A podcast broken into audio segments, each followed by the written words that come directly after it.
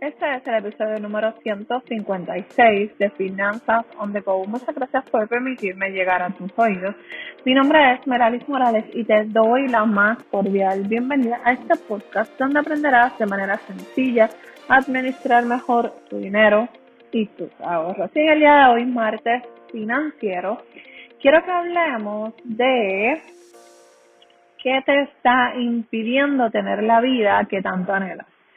Y antes de comenzar, quiero recordarte que todavía estamos en cuarentena, han pasado más de 40 días, básicamente con esto del coronavirus, encerrados por lo menos aquí en Puerto Rico y saliendo solamente para eh, situaciones de emergencia, compra de alimentos, compras de de comida para la casa o compra de comida para para para consumirla ya preparada, pero básicamente se supone que nos salgamos para absolutamente nada más y obviamente emergencias o eh, citas médicas. Esto para el récord, cuestión de que cuando mis nietos eh, lleguen a este mundo, pues escuchen este este episodio o nos acordemos todos de que un día estuvimos más de 40 días en cuarentena. Pero bueno, ¿qué te está impidiendo tener la vida que tanto anhelas? Esa es una pregunta que me eh, saltó a la mente leyendo un libro recientemente y, y la realidad es que muchas veces no queremos o vemos la vida que otras personas llevan y no nos eh, y no nos y nos cuestionamos, perdón, nos cuestionamos por qué yo no puedo tener esa vida, por qué yo no puedo vivir esa vida y podemos hasta llegar a envidiar a esas otras personas que han podido saldar sus deudas, que han podido comprar el carro de sus sueños o la casa de sus sueños, o todas esas cosas que creemos que son necesarias para vivir, pero que solamente le pasan a otras personas. Sin embargo, eh, nosotros seguimos teniendo los mismos comportamientos financieros, los mismos hábitos financieros y no hacemos nada para cambiarlo. Entonces nos cuestionamos, ¿por qué otras personas sí, por qué yo no? ¿Por qué otras personas lo logran, por qué yo no? Y la realidad es que la respuesta la tienes tú en tus manos, la tienes enfrente de ti. Y es que tienes que organizarte, tienes que planificarte, tienes que administrar mejor tu dinero. Para poder ver resultados diferentes hay que hacer tomar acción diferente, hay que hacer cosas diferentes. Porque si seguimos con los mismos patrones, seguimos con las mismas malas costumbres, vamos a seguir teniendo los mismos resultados. Y la realidad es que en esta cuarentena, cuando eh, vemos las noticias, que vemos personas que, que de verdad que de, a mí me desgarran el corazón saber que hay gente que está esperando un dinero de parte del gobierno para poder comprar comida, comprar esas cosas básicas que todas las familias necesitan para el día a día. Y, y pensar que básicamente cuentan con la ayuda del gobierno porque aquí por lo menos en Puerto Rico tú no puedes salir absolutamente a nada a menos que sea eh, autorizado por el gobierno referente a emergencias, comidas, supermercados, eh, médicos, todo ese tipo de, de servicios básicos en una emergencia o en una pandemia son las únicas personas que deberían estar trabajando. Entonces, vemos que mucha gente, maestros quizás eh, que trabajan en la empresa privada, en colegios privados, eh, personas que están trabajando en empresas privadas o en bancos o, o, en, o en cualquier o en cualquier lugar que no sea de necesidad básica o urgente o de emergencia, se están viendo afectados, se están viendo eh, que se están quedando cortos.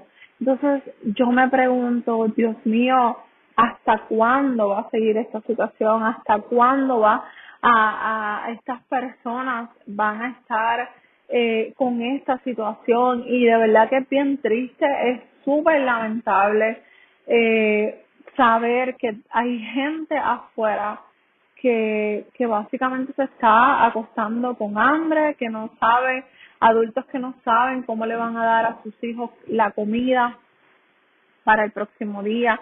Entonces, esas son las cosas que yo necesito que tú vayas reflexionando porque podemos aprender de toda esta situación, podemos eh, ver la necesidad, incluso podemos hasta ayudar a esas familias. Y si tú sabes de qué manera yo pudiera ayudar o pudiéramos ayudar, eh, comunícate conmigo, porque yo sé que pues dentro de lo poco o lo mucho que pudiéramos unir fuerza, yo estoy segura que podríamos ayudar personas que están pasando por necesidades como, como las que estoy mencionando.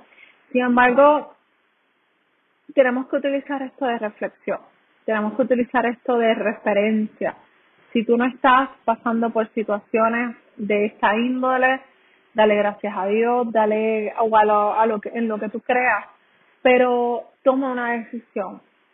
Si estás trabajando, si estás generando ingresos, me alegro de verdad, felicidades, qué bueno, valora ese dinero que te estás ganando, pero si te estás ganando un dinero, si estás generando ingresos, por favor, ponte a ahorrar, por favor, saca para tu fondo de emergencia, para que te prepares para cualquier situación que se pueda presentar en el futuro. No esperando nada malo, porque no, el fondo de emergencia no es que tú esperes algo que va a pasar malo.